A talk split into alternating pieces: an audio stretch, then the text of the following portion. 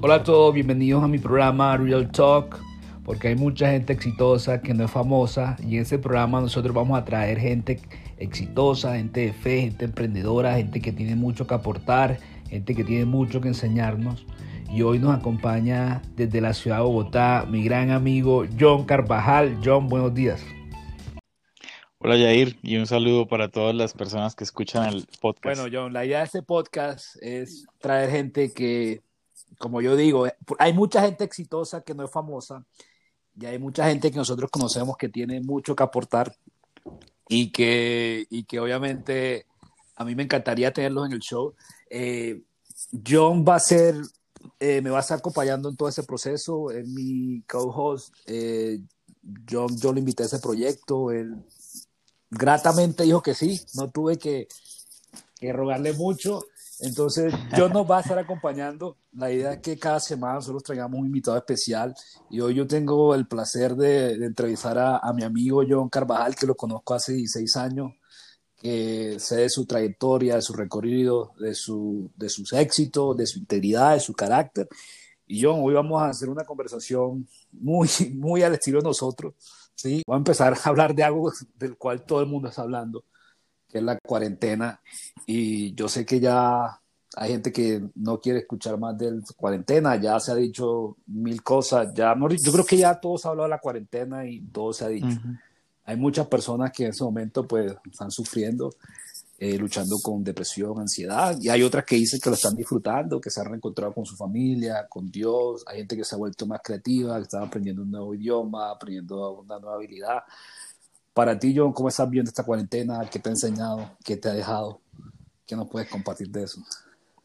Bueno, definitivamente pienso que hay una palabra mucho en esta época que es reinver reinventarse. Eh, sí. Y creo que este tiempo, no solo por el hecho de, de no poder salir, sino por el hecho de, de no, que no estamos seguros qué va a pasar la siguiente semana o el siguiente mes, eh, es un buen tiempo para cuestionarnos, para mirar hacia adentro, tomar decisiones. Infortunadamente en muchos casos obviamente esto lleva, ha llevado a episodios de depresión, de situaciones difíciles dentro de la familia, pero pienso que si, si lo vemos bien, probablemente cuando todo esto pase, no vayamos a, volver a tener un tiempo así donde vamos a estar eh, casi que obligados a meditar, a reflexionar. Y, en mi caso ha sido demasiado importante este tiempo, muy bueno, en el sentido de que he retomado algunas disciplinas que creo que los cristianos a veces olvidamos o a veces dejamos que se pierdan de a poco, se desvanezcan, como es la disciplina de, de buscar a Dios temprano en la mañana, de sentar, sentarnos por 20, 30 minutos, una hora a reflexionar en, en algo que Dios nos quiere decir ese día. Para mí ha sido muy bueno eso. Eh, también el hecho de poder algo que no hacía antes mucho era hablar constantemente con mi familia. Sí. Como Jair sabe, pues yo no tuve como, eh, no pude vivir con mis padres desde pequeño. Entonces nunca hubo como esa relación tan cercana con ellos, más allá de, de la provisión que, que, gracias a Dios yo recibía de mis padres. Pero ese tiempo ha sido bueno para eso también, por la preocupación de saber cómo claro. están ellos y de ellos de saber cómo estoy yo tenemos una comunicación mucho más eh, fluida y constante. Entonces, para mí, en ese sentido, ha sido realmente un buen tiempo. Sí, John, tú tocas un tema muy importante que es la disciplina y la manera en que yo lo veo es que la gente que ha, que ha sido prácticamente disciplinada durante toda su vida o durante gran parte de su vida, eh, ese tiempo ahorita es un tiempo supremamente valioso donde le sacan demasiado provecho. Pero también hay mucha gente que ha sido muy indisciplinada con su tiempo, digamos que no lo ha aprovechado de la manera más eficiente y, y ese tiempo no ha hecho ninguna diferencia para ellos, que si alguien que se levanta y lo primero que hace es meterse a redes sociales, visitar YouTube, Netflix, y ha hecho eso durante toda su vida y llega ese tiempo, pues, y siguen haciendo lo mismo, digamos que, que la disciplina es un hábito adquirido que se magnifica en situaciones como esa para bien o para mal. Y demás, desafortunadamente para muchas personas, la falta de disciplina ha hecho que ese tiempo obviamente sea un, un gran desperdicio o no se ha aprovechado de la manera como se debería.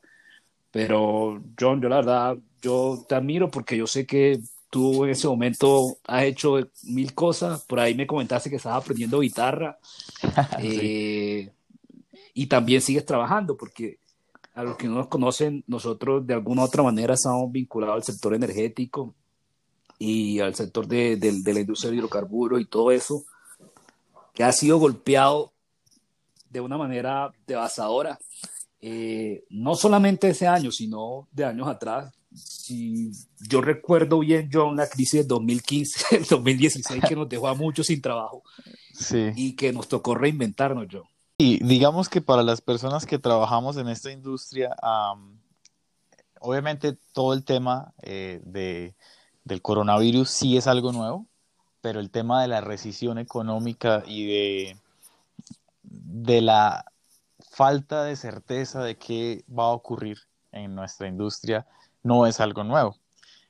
Recuerdo muy, muy bien esos dos años donde la industria energética tuvo su valle más fuerte hasta ese momento, como por 30 años de ahí para atrás. Y bueno, recuerdo que eh, justo antes de, de, haber sido eh, despedido de, de, mi trabajo. Estuve un tiempo en Canadá estudiando inglés y bueno, fue para mí. Pues yo, tiempo... yo, yo, no, no, te me adelantes todavía porque eso es un tema importante ah, bueno. que yo voy a tocar contigo. Eh, Sin embargo, el, tema, el tema de reinventarse, de reinventarse, de buscar nuevas oportunidades. Pero, pero sí, yo quiero que ahorita nos comentes el tema de, de la crisis y bueno. cómo tú lograste sortear ese tiempo. Bueno, pero va un poco conectado porque justo yo me tomé ese tiempo que fue también casi como de vacaciones, regreso a Colombia. sí, señor. Y, y prácticamente una semana después me despiden. Entonces, para mí fue obviamente súper impactante porque um, a pesar de que fue un tiempo provechoso, eh, económicamente eh, venía con, la, con el pensamiento de trabajar muy duro. Eh, para pues reponerme de esa inversión que había hecho. Y, bueno, no fue así.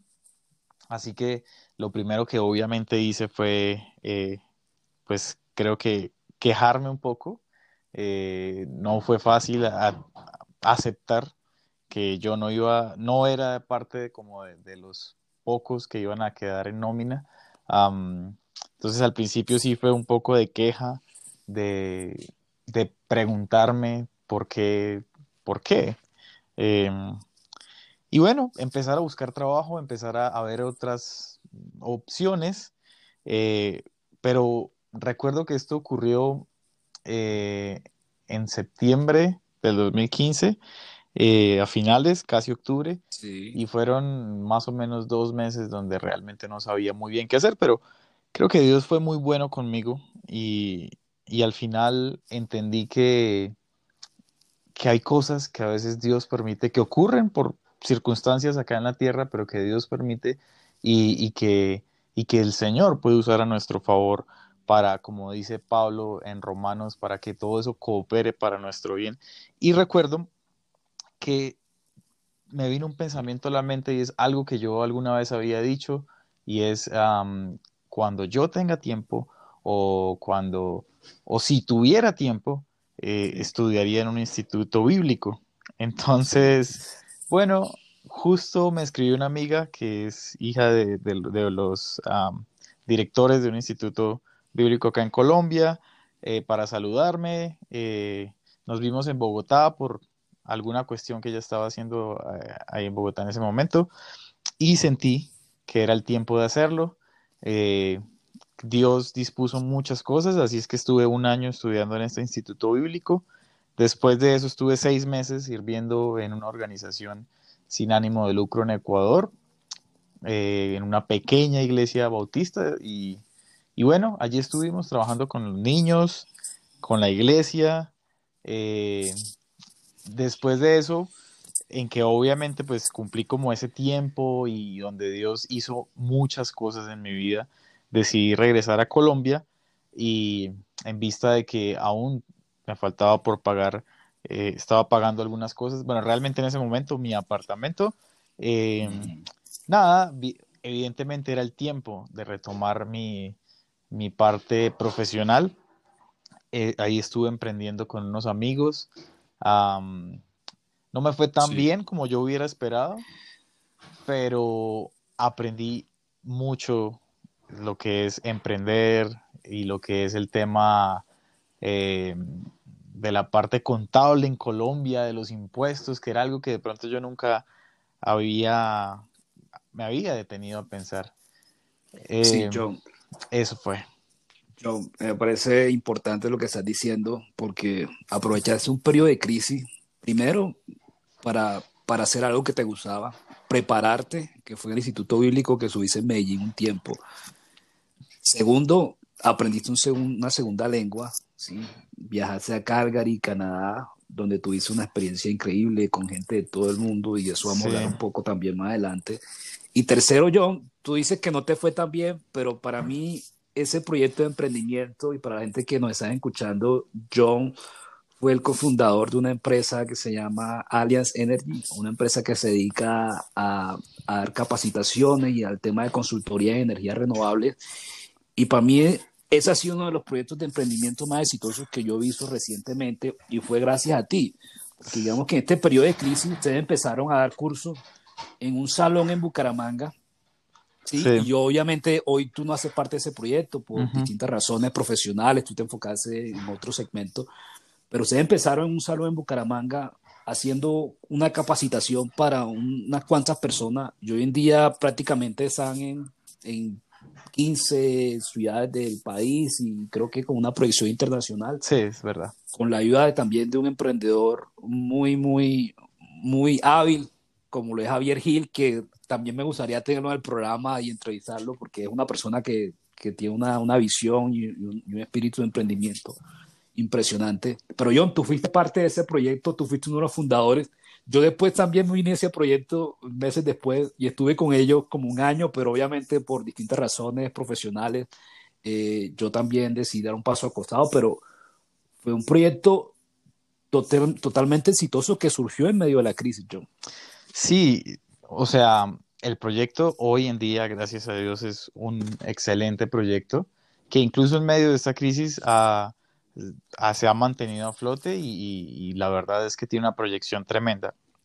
Eh, digo que no me fue tan bien porque realmente no, no continué con el proyecto debido pues a un tema personal realmente eh, y, y, porque en ese momento sentí que no era realmente, eh, no, no estaba a gusto 100% con el proyecto, pero en medio de esa crisis realmente fue una bendición haberme podido unir con amigos y pienso que fue algo también que Dios nos permitió hacer a, los, a los cuatro que, que nos, los cuatro personas que nos unimos en ese entonces. Y, y sí, definitivamente en medio de la crisis uno se ve obligado a, a mirar opciones que, que, cuando, cuando de pronto estamos bien eh, o en nuestra zona de confort, pues de pronto nos es difícil ver porque no hay esa necesidad. Entonces, definitivamente, toda crisis puede convertirse en oportunidad si buscamos las alternativas adecuadas. Correcto, John. John, hablemos de ese viaje que tú también tomaste a, a otro país. Tú te viniste a Canadá, ciudad donde yo resido y de la cual estoy grabando este programa, de Calgary. Y fueron cinco o seis meses donde, donde obviamente fue una experiencia muy enriquecedora para ti y, hay mucha gente como que nos está escuchando en ese momento, gente joven, gente que quiere prepararse, salir del país, estudiar una segunda lengua. Eh, John, desde tu punto de vista y tu experiencia personal, es algo que, que, tú recomiendas, que vale la pena y si, si lo haces, digamos que, que cuál sería la, la, manera más adecuada de hacerla y, y, y qué consejo le daría a esas personas que están buscando esta alternativa. Bueno, esta pregunta me la han hecho varias veces y creo que es algo que precisamente porque me han preguntado varias veces he logrado como desarrollar una opinión bastante concreta respecto al tema. Siempre que alguien me pregunta para ir a aprender una lengua extranjera a otro país, eh, les digo que les pregunto cuál es su nivel actual en esa lengua. En este caso fue el, inglés lo que quise ir a, perfeccionar. Y siempre le, recomiendo a las personas es que no vayan a, perder el tiempo, porque una clase de principiantes te la pueden dar muy bien dada acá en Colombia también. Entonces, siempre he recomendado aprovechar el plus que trae ir a una ciudad nativa, en este caso en el inglés, que es la conversación. Si uno no tiene habilidades aún conversatorias, eh, no va a ir a aprovechar ese plus porque es muy fácil eh, aprenderse la ruta del tren o del transporte público, a aprender a pedir todos los días eh, en el mismo restaurante o en los mismos restaurantes el mismo tipo de comida y al final simplemente adaptarse. Yo estudié con, allá con algunas personas o conocí algunas personas también con un nivel muy bajo que, se fueron prácticamente de la ciudad con el nivel igual prácticamente con el que llegaron porque nunca, nunca hubo, esto pasa mucho, esto pasa mucho. Porque, pasa mucho. Porque no aprovechamos el plus que trae, que es el tema conversacional y cultural de la, del, del lugar, ¿sí? Entonces, lo que recomiendo es, en el lugar donde uno esté, ah, hay muchas ah, herramientas eh, en Internet, prácticamente uno puede aprender cualquier idioma de forma gratuita, entonces es aprovecharlo adquirir un nivel eh, al menos intermedio avanzado e ir luego a, una inmersión cultural de estas, pero, pero obviamente con el fin de, aprovechar el plus, que es el tema conversacional. De, puedo dar fe de la manera en que tú obviamente aprovechaste el tiempo, porque obviamente convivimos acá juntos cinco meses y tú estuviste involucrado en, la iglesia, en, en grupos bíblicos, tuviste amigos de muchas partes del mundo, eh, coreano, aprendiste a cocinar, digamos que aprendiste a cocinar viendo videos de YouTube. Eh, ¿Cómo era que se llamaba? El, Chuchemán. Chuchemán, aprendiste a cocinar con Chuchemán. Pero lo que tú dices es totalmente cierto, o sea, eh, la, la, inmersión cultural y la manera en, en la que tú aprovechas el tiempo, la que obviamente a la larga determina si vale la pena o no vale la pena. Aunque y para ser justo, muchas personas van simplemente por la experiencia. Total. ¿sí? Como que, que chévere ir en ese país, que, que chévere eh, conocer cosas nuevas, paisajes nuevos, ciudades nuevas. Yo nunca hizo la nieve, yo nunca hizo. y, y, si, si, la gente quiere experiencia, está bien. Y si tiene recursos para hacerlo, Total. no hay ningún problema. Pero lo que tú dices es demasiado cierto, yo. O sea, hay muchas herramientas ahorita eh, en internet, muchos cursos que obviamente se han desarrollado con el tiempo a tal punto donde el nivel o el aprendizaje que tú puedes adquirir en un curso de eso es tan bueno o mejor que una clase presencial fuera del país. Y, a mí me parece que, que, a veces nosotros como que como que miramos eso como, como, que, como que sí, chévere y todo, pero, pero no es lo mismo. y, y, a veces nos equivocamos y, y nos, nos damos sorpresa al ver que, que, que, puede ser hasta mejor. es eh, cierto. Sí. Entonces te vinculas nuevamente y ya sí te dedicas al desarrollo de tu carrera profesional, que lo vienes haciendo hasta ahora de una manera muy, muy exitosa. Sí, eh, bueno, después de, de, haber eh, emprendido con mis amigos acá en Colombia y haber llegado juntos al acuerdo de, de dividir nuestro, nuestra sociedad y yo básicamente me retiré. Eh, mis amigos muy valientemente continuaron con el proyecto y, bueno, de ahí se da la oportunidad de, regresar a la industria eh, y de los hidrocarburos. Em, empecé eh, entre comillas, un pasito atrás de donde iba anteriormente, porque eh, empecé en un cargo, digamos, menor, en un área eh, diferente, que requería menos conocimiento y más actividad física. Entonces, obviamente, también salarialmente un poco menos era la ganancia. Esto debido a que cuando yo estaba emprendiendo en algo acá de Colombia, me habían llamado, pero pues yo ya había dado mi palabra aquí y no podía dejarlo. Entonces, entre comillas, digamos que perdí esa oportunidad de regresar al trabajo anterior que tenía y cuando pues ya estuve disponible me ofrecieron algo menor en cuanto a lo salarial.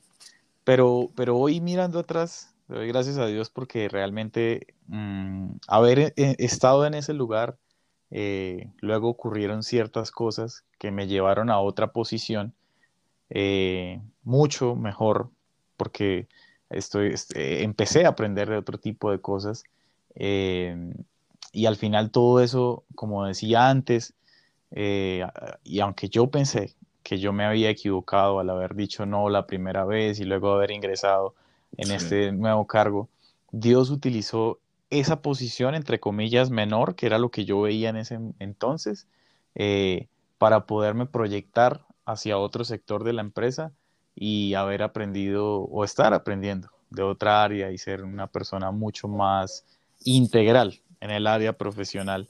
Así que, bueno, ya llevamos dos años y medio en ese, en ese nuevo área. Sí, John, y tocas un tema importante, sí, que es obviamente eh, cuando uno empieza desde abajo en una posición, digamos que, que, que, uno se siente inconforme porque uno dice, no fui para, esto no fue para lo que yo estudié, yo debería estar haciendo otras cosas, yo me merezco eso. Y, y hay mucha gente en esa situación ahorita mismo, donde hay como un, inconformismo profesional, ¿sí? Porque no se siente a gusto con lo que están haciendo. Tú en ese momento me estás diciendo que, que, que tú tuviste una experiencia similar, pero supiste aprovechar esa experiencia. Fuiste fiel en lo que te tocaba hacer, fuiste responsable, aunque tú sabías que para eso no era lo que había estudiado, porque era un trabajo que te demandaba obviamente mucho sacrificio físico, poca parte técnica, y, y, fuiste fiel y tuviste la mano de Dios, como te puso en gracia con, con tu jefe, con, con, tu, con tus compañeros de trabajo y cómo fuiste ascendiendo de una manera eh, muy rápida en tu empresa, John. Entonces, para la gente que me está escuchando, John, que, que en este momento sienten insatisfacción profesional, se sienten frustrados, eh, se sienten, digamos, que, que estancados y digamos que a veces esa actitud la refleja en su trabajo, John. ¿Tú, ¿Tú qué le tienes para decir a esas personas que nos están escuchando en ese momento? Sí, esto ha sido algo que he vivido no solo una, sino varias veces en mi vida. Justo, bueno, creo que me salté este pedacito, pero un lapso de varios meses entre que dejé de trabajar con mis amigos y de emprender y regresar a la industria petrolera. Y fue un tiempo donde básicamente tuve que trabajar como, aquí en Colombia le llamamos pase, que es en un restaurante la persona que se encarga de llevar los platos desde, en un restaurante, desde, desde la cocina hasta los meseros. Wow, John, espérate, te, te para, para, para, paro en ese momento, porque estamos hablando prácticamente de, alguien así como, como, un, como un mesero, digamos, que la gente no entiende pase, pero un mesero. Sí. Alguien que, profesional, ingeniero de petróleo, que había estado en Houston, que había tenido su propia empresa, digamos. Sí. Un profesional exitoso, y ahorita se encuentra, digamos, trabajando en una situación para la cual no estudió o para la cual no se preparó. Correcto. ¿Cómo? Sí, síguenos contando, yo, porque me parece que es una historia bien increíble. Yo, recuerdo, yo, recuerdo que, que, en esos días mi aspiración en el corto plazo era llegar a ser mesero.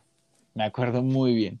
Eh, digamos que eh, esa persona que se encargaba de pasar los platos a los meseros y de luego recibirlos y limpiar los platos eh, o descomidarlos, retirarles pues la comida para que los limpiaran, eh, espera, espera, o sea que, o sea que tu aspiración era, o sea, el pase está por debajo del mesero. Por supuesto, ese era el, ah, esa era la prueba.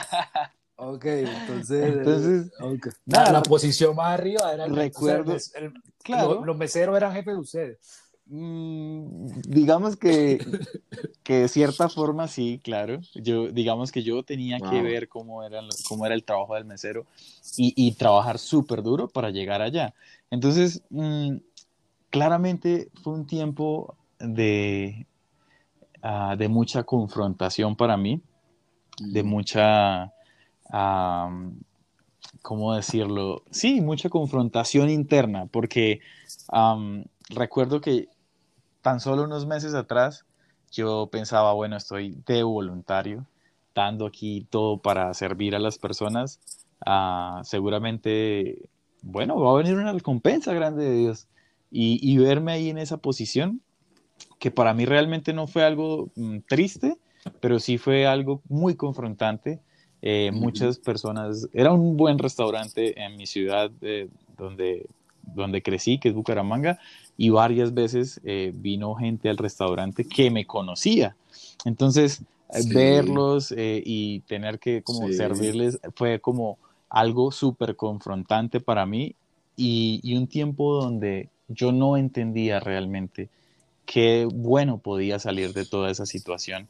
Meses más tarde, mirando atrás y hoy mirando atrás, yo solo puedo darle gracias a Dios porque fue un tiempo donde Dios pulió muchas cosas en mi vida, una de ellas la humildad, por supuesto, eh, entender que, la vida como tal tiene altos y tiene bajos, eh, y nosotros no, nadie está exento de, de tener un, entre comillas, mala suerte.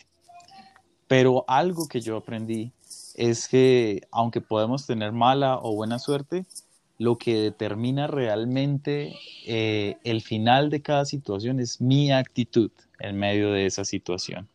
Y para las personas que hemos sufrido, que hemos vivido ese tipo de insatisfacción laboral y en cualquier tipo de área, algo que yo definitivamente recomiendo y trato de aplicar a mi vida todo el tiempo es, es la actitud con la cual estoy viviendo esa situación porque acá en Colombia tenemos un dicho muy eh, conocido, que es que no hay mal que dure 100 años ni cuerpo que lo resista, pero a veces cuando estamos en muy buenas situaciones, creemos que eso es eterno. Y lo contrario, cuando estamos en malas situaciones, creemos que ahí acabó todo.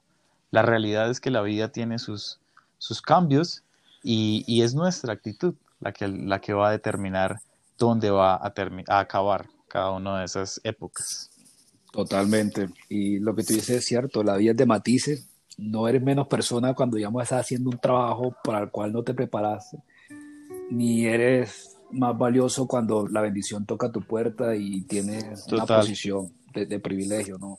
Total. Eh, a mí siempre me ha, me, me ha, llamado la atención mucho esa historia porque, digamos que yo he conocido tu, tu proceso, tu consistencia de alto y bajo, pero una cosa que siempre ha sido constante es, su vida de fe, tu vida de oración y tu confianza en Dios, sin importar las circunstancias. Y yo, algo que yo siempre he admirado mucho de ti, eso he aprendido mucho de ti también, en obviamente ser, ser agradecido y, y confiar en Dios, porque a la larga, si nosotros no confiamos en Dios, obviamente todo lo que nosotros nos pasa en la vida va a ser simplemente el producto de, de, la casualidad y la correcto, suerte, porque no pensamos que hay un propósito ni hay un plan detrás de cada situación que nos suceda a nosotros. Correcto. Sí, John. Entonces, John, gracias por recordarme esa historia. A mí, la verdad, cuando, cuando pensé en llamarte a ti, yo la tenía escrita, pero, pero en ese momento como que no se me pasó, pero gracias por recordarme esa historia. Ok. Eh, ahí lo tienen, John Carvajal, hincha al Bucaramanga, reside en 100%. 100%, ¿no? Eh, John, no sé, alguien que nos quieras decir para despedirnos, si tienes algo que, comentar, eh, el micrófono es suyo. Bueno, gracias. Justo eh, creo que algo que yo he aprendido cuando me preguntan acerca de algo que pueda decir o alentar es hablar lo que Dios me está hablando en ese momento de mi vida. Y, y bueno, esta mañana yo estaba leyendo eh, algo en la Biblia que está en el libro de Romanos, mm, en el capítulo 12 y en el versículo número 2, que dice lo siguiente. Dice, no imitan las conductas ni las costumbres de este mundo, más bien dejen que Dios los transforme en personas nuevas al cambiarles la manera de pensar. Entonces aprenderán a conocer la voluntad de Dios para ustedes, la cual es buena, agradable y perfecta. Y, esto es, muchas veces yo también me preguntaba, ¿por qué si la voluntad de Dios es buena, agradable y perfecta? Estoy pasando por esta situación.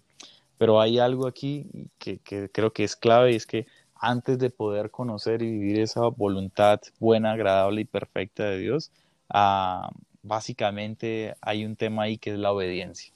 Y, y, es algo que me gusta compartir.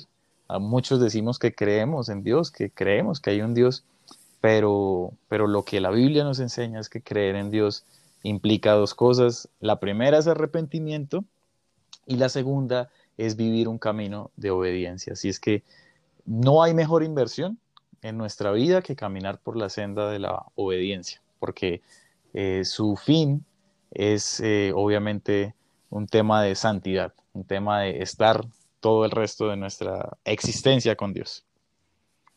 Sí, yo hace poco tú pusiste un estado en WhatsApp, bueno, hace ya un par de meses. Ok. Donde era, era alguien que estaba como a la orilla de un precipicio. Ah, ok. y había como una, como una malla, como una cerca alrededor de ese precipicio. Había un hombre parado justo en la orilla del precipicio detrás de la, de la malla de la cerca y, decía, si, si esta cerca no estuviese aquí, yo sería libre, ¿sí? pero esta cerca es la que me está atajando a mí de ser libre. Y mucha gente ve la religión de esa manera, como que simplemente son un montón de reglas que debe seguir para, para, para ganar el favor de Dios. Pero resulta que esas cercas son cercas de protección que te están, obviamente, cuidando, guardando de que caigas al precipicio. Sí, Jair, yo pienso que eh, la, razón por la que vemos eso así es a veces por un poco de ignorancia nuestra o de pronto de falta de, ver un buen testimonio en las personas que se dicen creyentes. Pero hay algo muy, eh, hay algo real y es que no entendemos realmente qué es libertad, porque a veces creemos que libertad, Totalmente. libertad es poder hacer lo que yo quiero hacer a cualquier hora. Total, Entonces, el, el, problema es que el concepto de libertad puede ser realmente diferente a la libertad que Dios nos ofrece. Eh, yo creo que no hay nada detrás del el pecado, nada bueno, porque aunque obtengamos una satisfacción eh, momentánea o por un tiempo, eh, para el resto de la eternidad no nos va a dejar nada.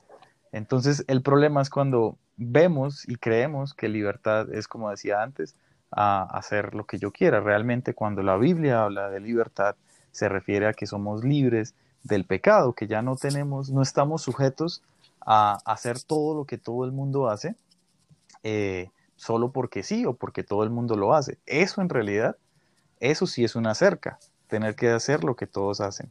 Y, yo también creo que cuando nosotros llegamos a ese punto de nuestra vida en donde por gracia de Dios eh, podemos arrepentirnos de todos nuestros pecados hacia Dios, eh, a partir de ahí comienza es un camino, camino donde vamos a tener que aprender muchas cosas, eh, dejar unas, tomar otras, y, y, obviamente ese camino tiene, tiene su cerca, pero es una cerca de protección, una cerca donde Dios quiere que nos mantengamos, obviamente porque al final de ese camino hay, hay una gran recompensa que es poder estar con Él el resto de la eternidad.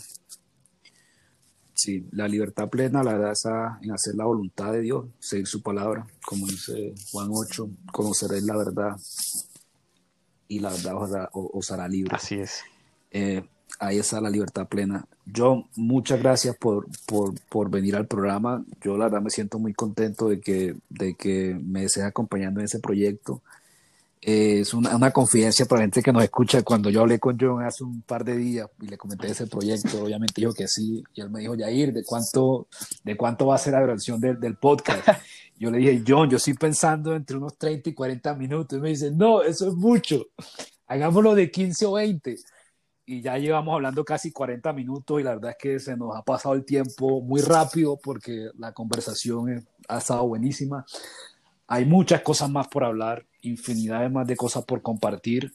Vamos a, traer, vamos a tratar de tener un invitado especial cada semana eh, y, y, esperemos que nos sigan en, en, basar en Spotify, en Google Podcast y posiblemente en YouTube. Eh, esperamos que lo compartan con sus amigos, con sus familiares. Va a ser de gran bendición eso, que nos apoyen en ese proyecto. Y John, de nuevo, muchas gracias por estar en, en gracias. el podcast Real Talk, porque hay mucha gente exitosa que no es famosa. ¿sí? Un poquito, como dicen los gringos, un poquito cheesy el eslogan, ¿sí? pero, pero, pero es verdad. Entonces, muchas gracias, John. Que tengas un feliz resto gracias. de día y seguimos en contacto. Gracias.